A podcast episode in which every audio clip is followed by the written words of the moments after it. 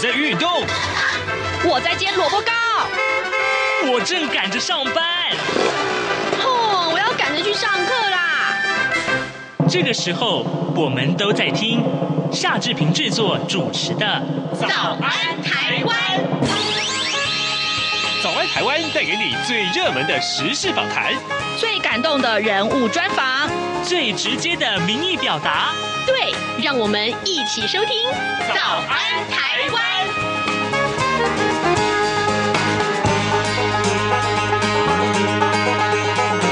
早安台湾，我是夏志平。今天是二零二三年的二月二十七号，星期一。在二二八假期里面，让志平推荐你看这一部纪录片。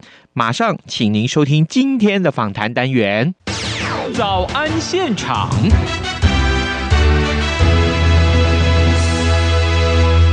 这里是中央广播电台台湾之音，您所收听的节目是《早安台湾》，我是夏志平。各位听众，今天早上在节目的现场，我有两位贵宾来了节目当中，要跟您聊这部纪录片啊，就是《山椒鱼来了》。什么是山椒鱼？也许你并不清楚，你并不了解这是什么样的生物。不过，我先给大家一个暗示：史前怪兽。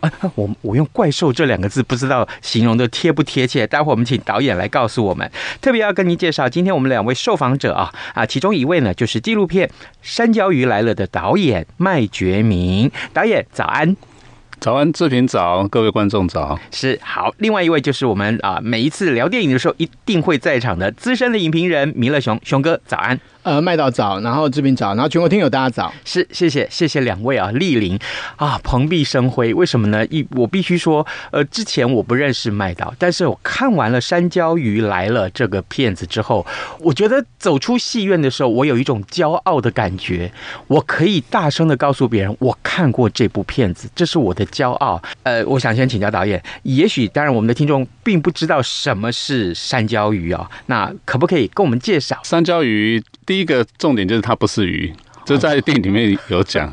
然后它是两栖类的，那两栖类的意思就是它一生之中可能前半生是在水里面，那它是用鳃呼吸的，像鱼一样，但它是它是两栖类，然后它会经过一些变态，然后会登陆，它会转为肺呼吸，所以它是水陆两栖的，所以大家可以想象就是像青蛙一样，但是三椒鱼它是有尾巴，所以。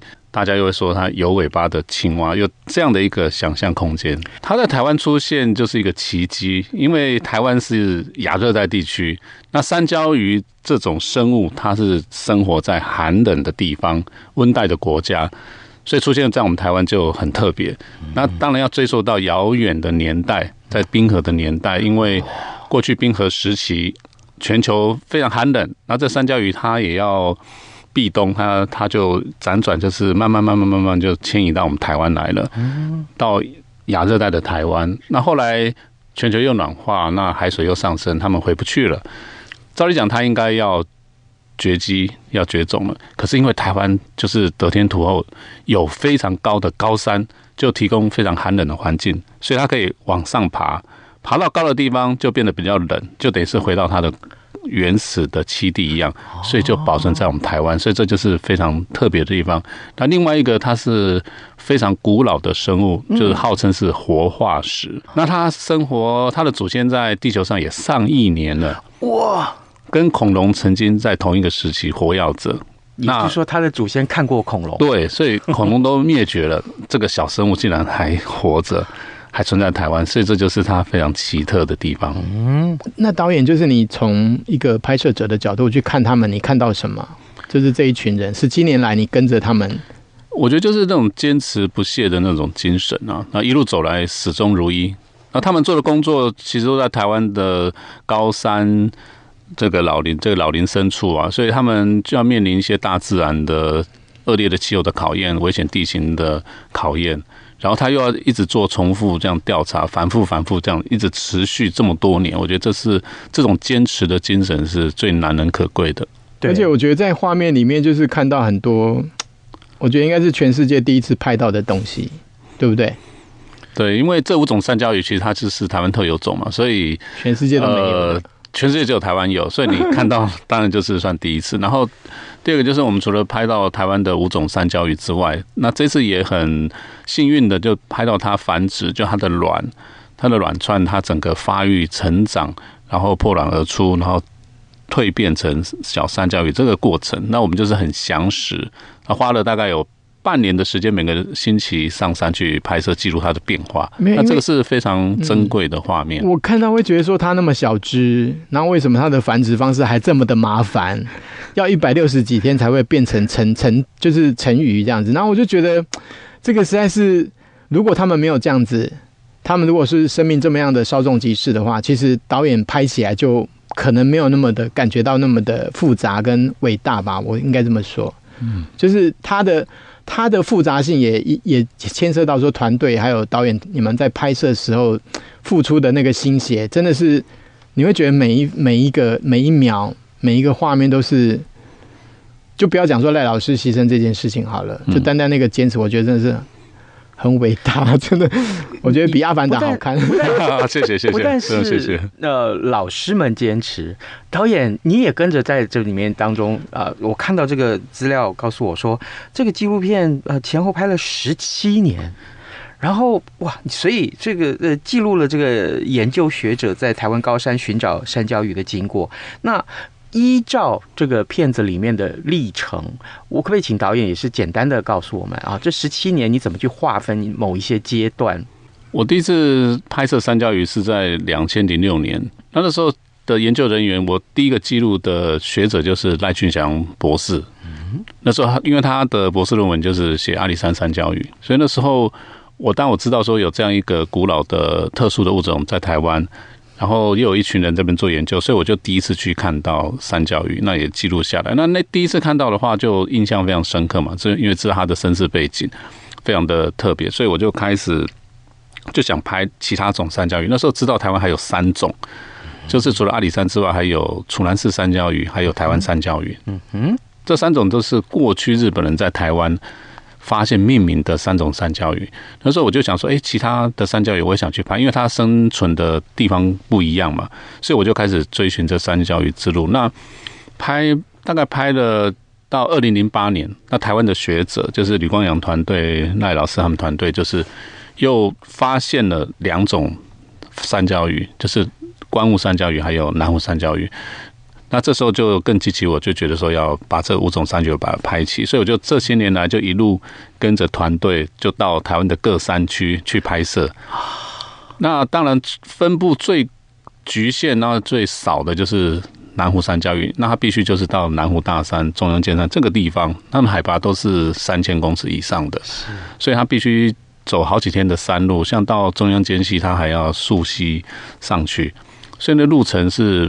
比较辛苦。那我们在那年去拍摄，都还遇到一些暴雨啊、冰雹，嗯，所以在整个拍摄过程是受到很大的一个考验。那所以，当我完成五种三角鱼的拍摄的时候，我就觉得说，哎，这个是可以发展让它上院线、上大荧幕的。所以我那个时候五种三角鱼拍起的时候，我就有这样的想法，就是说，我想把三角鱼这样的一个生态片变成一部可以上院线的电影。所以，我那时候就开始继续一直跟着团队，然后去做很多的拍摄。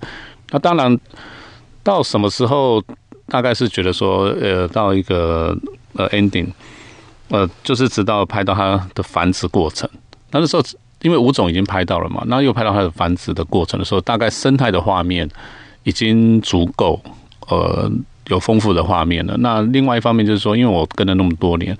那包含研究团队的摄影、角色的那个拍摄、那个故事的呈现也够了，因为我从第一代吕光远老师，然后到他最重要的代表人物的学生就是赖俊祥博士嘛。那当然中间发生一个很大的一个转折，就是二零一六年赖老师在奇来东人那一次调查，就不幸呃坠崖啊，为三角研究牺牲嘛。那我想这是一个很大的转变，等于说。整个团队面临一个最大最大的一个考验，可能研究是要停止的，但是后来，呃，就是是台大的朱有田老师就是承接下这一个三教鱼的后续的研究调查。那所以变成说，从原来四大团队，然后又转到台大团队，其实他们是结合在一起的，并没有分开，那就一起研究。那后续就有朱老师，就是继续研究，那也突破了很多很多的障碍，然后重新出发。所以他们现在的研究的那个样区啊，又扩展到台湾很多地方，有很多新的发现。而且因为三个老师他们的科系都不同嘛，对不对？对。研究领域都不一样，所以其实有那种跨领域的感觉。对对对。就是反而每一次新加入的团队的人都呃扩展了这个研究的视野，可以这么说吧？对，因为像朱老师他本身是。他都讲他是研究有毛的动物，就是哺乳类的。对对对，那他在台大是在养猪的。对对对，那因为他他的专长是做 DNA 的这种分析研究，所以很多人研究这些动物啊的那些样本都是拿到台大让他去去分析这 DNA，去做一些检验。那三焦鱼，他那时候是山椒鱼也是要做一些 DNA 的那个确认分析啊，那个知道它的来龙去脉。所以呢他就二零一六年第一次就是。上奇来山调查，就跟赖老师这这团队就结合在一起。我请导演就讲一下电影里面的那个配音跟那个音乐的部分，这个其实是让电影变得更好看的原因之一。就是你的想法是什么？对，还有剪接啊。那这次电影的旁白配音，我们就找到摇滚天王伍佰嘛，伍佰老师旁白啊。对 对对，那当初会想到伍佰老师，是我们像我们第一。上一部生态电影《黑熊来了》，我们是找歌手陈绮贞嘛。那那那时候，因为《黑熊来了》主角是黄美秀老师，那她是女孩子，所以我们那时候就想说找一个自然系、自然系的一个女孩子。那那时候就想到陈绮贞，那感觉也还不错。那这一次黑那个山椒鱼来的话，是因为整个团队大部分是男生，我就想说这一次应该找一个男生，然后有台湾味道，因为台湾我们的 slogan 是台湾，我们都是台湾特有种，对对对对，所以就要找这种。我们都是特有种的那种感觉。嗯哼哼。那那时候，呃，做音乐的王希文嘛，我们那时候跟问他说：“哎，你有没有觉得谁还适合啊？” 他就讲到说：“哎，伍佰，你们觉得怎么样？”那我们听到说：“哎，愣一下，觉得想想，哎，不错啊。如果他愿意的话，因为很因为伍佰他他的那个声音就是台湾味道嘛，对。所以我们那时候就是跟他们联系，然后给他看一些资料。那他们哎也蛮快就欣然接受，愿意献出他。第一部这个电影配那个 旁白，配旁白这样子，然后好像说他做了很多事情，对不对？就是超越你的想象，说他自己说自己是三角鱼。对他，其实他还蛮认真，也蛮帮忙的。那虽然说重录什么的，对，虽然说我们没有办法说做很好、很长时间的。的配合练习，可他到录音室，他其实他有先看稿子，然后他有去揣摩那个那个这个稿子的内容嘛。那他其实，在录的过程中，反而是他很多地方他觉得念不好，他会自己要求说要重念几次，重念几次，就是他自己还蛮要求品质，而且他。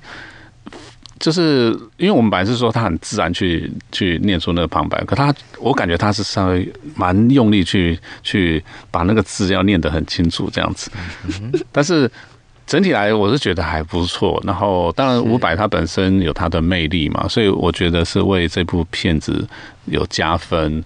然后他也很他在他的脸书也都帮我们做一些吹票啊，帮我们宣传，所以也非常谢谢他们。那这次音乐是找到算音乐才子嘛，王希文还蛮蛮年轻的，然后他的的设计，对对对。那这次的话跟他聊天，其实我是觉得说这种东西要交给专业，所以我就尽量说，其实你还是尽量用你的想，因为他有时候也会问我，我也会给他一些意见，可是我还是说尽量是。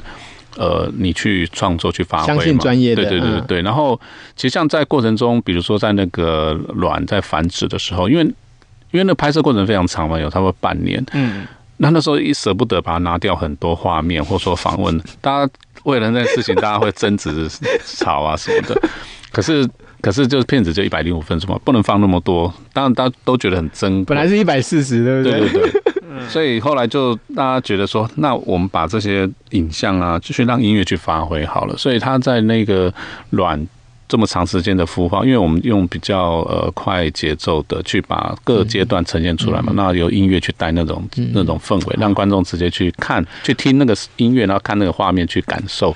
那我觉得他像他用了一些乌克丽丽的那种伴奏，是，然后后后半段要登录又用了巴哈的音乐。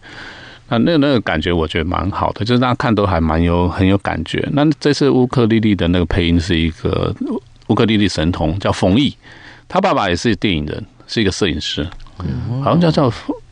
就是他也是个早期的资深摄摄影师这样子。这次我发现啊，空拍的运用啊，非常的淋漓尽致，而且就是相当的多。嗯，其实我会觉得，就是说，让我们觉得心旷神怡之外，就是也等于有点亲临的那个现场。然后你可以看到，很多时候他们的，比如说朱老师孤身的站在那个悬崖边，我觉得那个真的是，我 就很想叫出来，就是英雄，就是我会觉得好伟大，你们真的是。这一次大家有一个感觉，就看完电影后会觉得说：“哇，台湾被你拍的好美哦，很漂亮。”对啊，那刚好也是山椒鱼它的栖地，就是在比较中海拔到高海拔。那中高海拔刚好是台湾一个最壮阔、然后最宏伟的一个景色的地方。那它气象万千嘛，那个每天的晨昏变化、云海、日出、夕阳、星空，它的变化是。最大的，而且最最美的。那因为刚好这个它的栖息环境是这个景，所以我这次就会运用空拍机，刚好来取了很多台湾高山很壮阔的这种大景、这种美景嘛。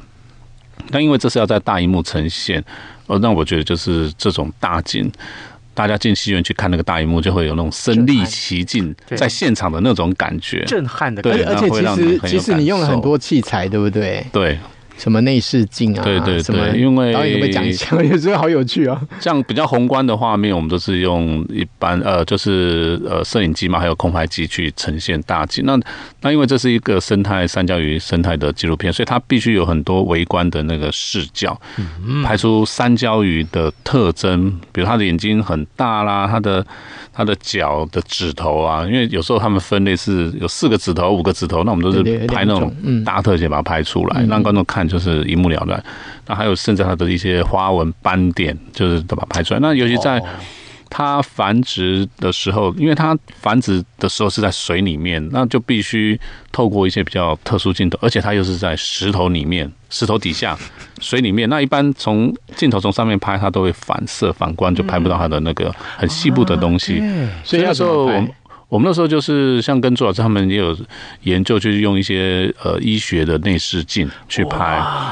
那那个医学内视镜呢？他们对呃科学观察是 OK 的，因为他们只要观察它的状况就可以。可是对我们影像的，但是那个 DPI 不行。对对对，会觉得画质稍微很粗，对，太粗了。那怎么办？所以那时候就去找很多镜头在想，那后来就找到一种镜头，哎，它又能防水，然后它又够细，又能伸到那个石缝，然后又伸到水里面。哇哇！所以我们就是透过那样的一个镜头，刚好就可以很。近距离，然后围观的拍出效果又不错。对它整个构造，比如说像它小蝌蚪的时候是靠外鳃呼吸嘛，像羽毛状的外鳃。那我们都把它连那个外鳃里面那种红血球在流动的那个画面都拍出来。哇！然后当然还有它身体的一些变化，比如长出眼睛啊，嗯，长出手指啊，那种细部的细节都拍出来。那我觉得这个是就比较难得的一些珍贵画面。所以，所以真正拍摄的辛苦的地方，导演觉得。可以讲一下吗？就是说，不是十七年而已这件事情。对，时间整个设计上面，嗯，对，生态的摄影记录就是时间是一个很重要的元素，就是大自然的律动，然后就是你要靠时间去累积，因为生态的东西就是可遇不可求。因为有时候你上山，虽然说你有一个目的去拍，可是有时候不能像你如你所愿。对，有时候遇得到，有时候遇不到，有时候去一趟可能都拍不到。嗯，对，那就是在拍摄上就比较难。那第二个就是因为。台湾有五种嘛，所以你就要到不同的山区，比如说有中央山脉、雪山、阿里山、玉山，你都要都要去走一趟。那每个山脉又有很多的山岳要要去走，所以这个东西就是你就要花很多时间。那另外一个就是因为去了一些比较远、比较久的一些那个路线，你就要花就要面临很多，比如说天候上的考验嘛。就像我们常说雪季我们要上去，那雪季。在高山上也是有有滑落的危险呐，对，对，然后有时候会要过溪渡溪，那有时候遇到溪水暴涨，那遇到一些断崖地形，你就必须去通过，那这都是一些很潜在的危险。不止，我觉得我看到的还有就是，甚至于为了躲雨啊，嗯，在那个呃空旷的这个地方，然后利用那个枯树。撑起了那个帐篷，所有人就躲在那个帐篷里面。但是我看到导演，你把它记录下来，不是那个躲雨的辛苦，反而是每一个人来到这里展现那个兴奋的表情，他们觉得可以参与到。呃，寻找山椒鱼这件事情是那么的快乐，我必须说这是一个很难得的一个对比啊。没有，我觉得就是看到就会觉得说，除了那些代代相传、棒棒相传的这些研究者之外，我觉得整部电影就是让我觉得，就是我看见台湾这样，就是台湾精神就是这样。没错，就这些人这样子不要命的，就是那边。拼命就导演也是一样，就是不要命的在拍，然后不要命的根本就没有在计成本的，嗯，没有在想成本这件事情，也没有在想说自己生命危险这件事情。对，其实，在拍摄这个主题，就是一个目标，一个一个志向，就是觉得说要去完成它。在这过程中，当然你说花费上的成本，那这个东西，当然我们我们也会会关心，但是就是。不是把它放到最重要，我觉得就是希望是把它完成，就是这样的一个理念。那我觉得包含研究团队或我们摄影团队能够这么多年来持续下来在工作，我相信大家都是有一个，我觉得最重要的就是一个热情啊。嗯，对对对，我想问为什么都来了啊？你是来的系列吗？所以下一步是什么东西来了？哎，对，就是有可能这么来，会用来的是黑熊来了，因为我们在黑熊来了，其实有一幕是。因为我们已经离开那个大分，就是都抓不到有一只熊，都抓不到。然后就是那个袋子里面有粮食，没就要下山。然后后来就临时忽然间一个很大的转折，就老师他们就呼喊我们说抓到黑熊了，我们就冲往回冲，真的就是那个真的是很戏剧化。往回冲，然后我们回来的时候就大家就讲黑熊来了，黑熊来了，赶回去。我们就听到这句话，就觉得哎，黑熊来了不错啊。因为那是在那一次拍摄一个很重大的一个转折，所以三角鱼来了。然后山椒鱼就想说，哎，我第一部是黑熊来了嘛，那第二部就三角鱼来了，来了系列，所以下次可能什么石虎来啦，没有我我相信什么其他什么来，我相信这一段时间其实你拍很多东西，对不对？所以我们还可以期待什么作品？你可以稍微预告一下吗？可以，现在就是台湾的山林、森林啊、树木这些，我都有拍摄记录嘛。那有一些特殊的物种，包含石虎、樱花钩吻鲑、水鹿啊这些呃一些特有生物，这些我都有做一些拍摄。那包含有一些环境议题的，包含海洋啊、呃、海洋的垃圾的污染这些这些议题，我都有拍摄。那我想这个因缘成熟，然后我自己拍摄的画面够多，故事够完整，我就。会陆续推出一些没有，其实其实就是我现在本身学历史嘛，所以我觉得就是大家可能忽略到一点，就是影像对历史的贡献的重要性。当然，影像它有可能很多地方是可以造假或什么，但是你你我们看三角以来，就你就会觉得每一个虽然经过编排，但是每个画面真的是血淋淋的，而且是非常非常的 fresh，就是你觉得就是为什么台湾可以这么样的好看？然后导演他们用这么多的精神去拍，这值得让我们致敬。这样，OK，各位我们的早安台湾的听众啊，嗯，今天我们非常荣幸为您邀请到纪录片《山椒鱼来了》的导演啊麦觉明，同时呢资深的影评人弥勒雄也在当中跟我们一块儿进行访谈。呃，就我们从事新闻工作来讲，其实我看到越看到往后看越觉得振奋啊。除了我们看到呃大炮老师的牺牲啊，为整个影片带来了转折。另外就是，我看到当中有一句非常关键的话，我拿出来这边跟导演分享。呃，当时在旁白里面有提到，就是说过去啊，在大炮老师牺牲之前，过去所看到的，通通都是中央山脉西棱棱线以西的这个呃这个山椒鱼，它的呃不管是曝光也好，被呃这个抓到也好，或者是观察到，那可是呢？唯独啊，这个棱线以东的部分是付之阙如的，但因为大炮老师的牺牲，给了这么多后继的这个工作人员还有学者们，他们一一一直坚持着要帮大炮老师完成最后的遗愿，于是乎他们跨越了那条棱线，呃，之后才有最后完美的结果，就是在中央山脉的东棱也找到了山椒鱼。我我特别看到这边，就是觉得啊，这就是新闻啊，很重要的一个。从历史的观点来看，刚刚米勒雄提到历史，我觉得回顾整个探寻山椒鱼的呃整个历程跟历史来看的话，这是一个莫大的收获跟成就，所以我特别感感佩这一点。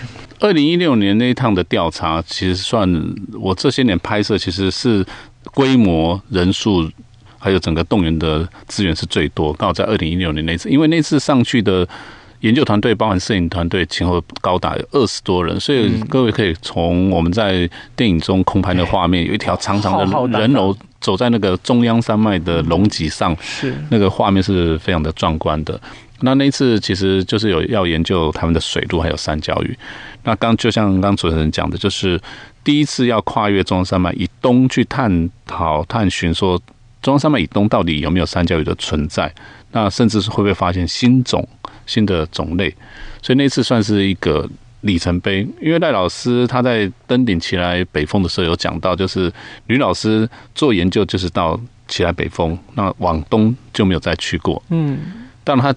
讲了一句是壮志未酬的一句话，他就说：“今天这任务交给我，他非常高兴。”老师搞在主务为娘，他要去帮，他要去跨越 跨越这个 就看你们天险，然后去看能不能发现新的种类，一个新发现。所以这是一个非常期待，然后非常有理想的一个目标。那只是真的是可惜啦，就是当跨越了起来北风，然后到东门的时候，就发生这件意外，这个憾事了。不过，就真的团队他们就是后来就是整个再把心情重新沉淀整理，然后又决定再出发。那我觉得这个精神是很难能可贵，就是面临到这么大的一个冲击的时候，还能够就说再出发，然后。完成了一个非常丰硕的成果。那我想请问，那个阮昌林老师，他剪接的时候的想法是什么？就是最后最后呈现出来是那么样的克制吧？我可以这么说。嗯、对，因为在这一次发生这个意外，因为其实呃，在我们在现场，因为有做一些拍摄嘛。那当初其实要播出这些画面的时候，我们也是几经考虑和挣扎，因为怕就是说有些画面出来太感伤，因为尤其要考虑到家属的观感，有时候会不会？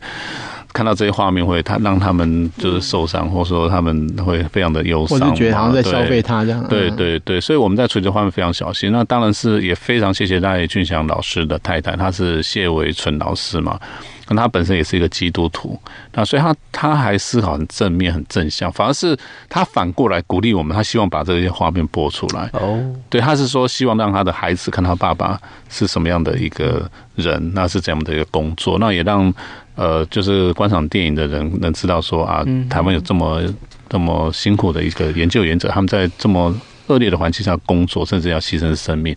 我想我们。这个电影能播出，我们也非常谢谢那个谢老师给我们的支持和鼓励，让我们能够放心的把这些画面出来。但是我们处理上当然也是呃点到为止。那有些东西就是用一些意象的那种画面去去表达。嗯，所以当然这这个部分，我觉得大家看了都感触蛮深的了。嗯，好，呃，各位听众，今天因为节目时间的关系，我们没有办法多做一些深入的访谈，但是我仍然推荐大家一定要进戏院去看《山椒鱼来了》。呃，这是一个带给你觉得。对，了解台湾的山林，同时也了解到台湾特有种的山椒鱼，一个很好的机会。除了看到这些个我们觉得所谓是科学上的知识之外，你还会有很多情绪上的点可以看得到。这一点我特别推荐。我相信，呃，熊哥也是特别推荐。没有，我给《阿凡达》就是十只熊嘛，哦、破表嘛。那但但是我给山椒鱼就是十部《阿凡达》的熊，这样就是一百只熊。太感谢，真的，因为这个就是。我就是我就是看完就很想大叫，就是台湾就是这个样子，嗯、就是有这些很伟大的人，然后在做这些默默做。我你如果没看这个电影，你就不晓得台湾人有多伟大。这样，嗯，好，今天我们非常谢谢两位来上早安台湾节目，也谢谢各位听众的收听，拜拜，拜拜，拜拜。早安，台湾，你正吃着什么样的早餐？吐司加火腿蛋，咬一口，然后收听中央广播电台。